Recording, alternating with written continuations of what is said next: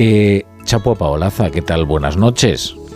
Eh, buenas noches, Rafa La Torre. A mí me pasa un poco como a Brasero, que le predicen, oye, ¿qué va a pasar en las gallegas? Y digo yo, ¿cómo vamos a saber lo que va a pasar si aún no sabemos lo que ha pasado?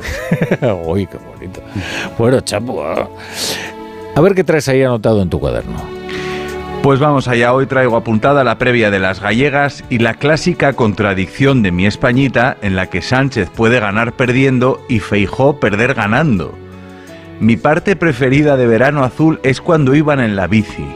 Pero hay un momento en la bici en la que vas todo contento ahí, tranquilo, en tu bici de niño, y dice, anda una farola, y solo puedes mirar a la farola, y al final te das con la farola.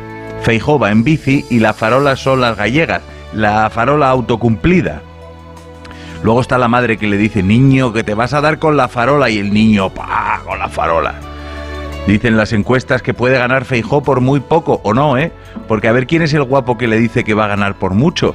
Le cantan del revés la muñeira de Michavila, que en Madrid tenía fama de clavarla más que el vocalista de Taburete, y mira.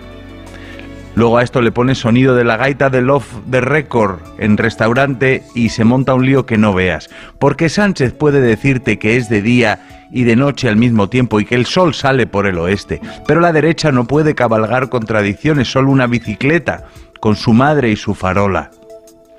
Mientras tanto, Sánchez está guapeando más que un modelo de calzoncillos. Critica a Feijó por pensarse la amnistía. Está guapo el gobierno. Puente parece Clark Gable.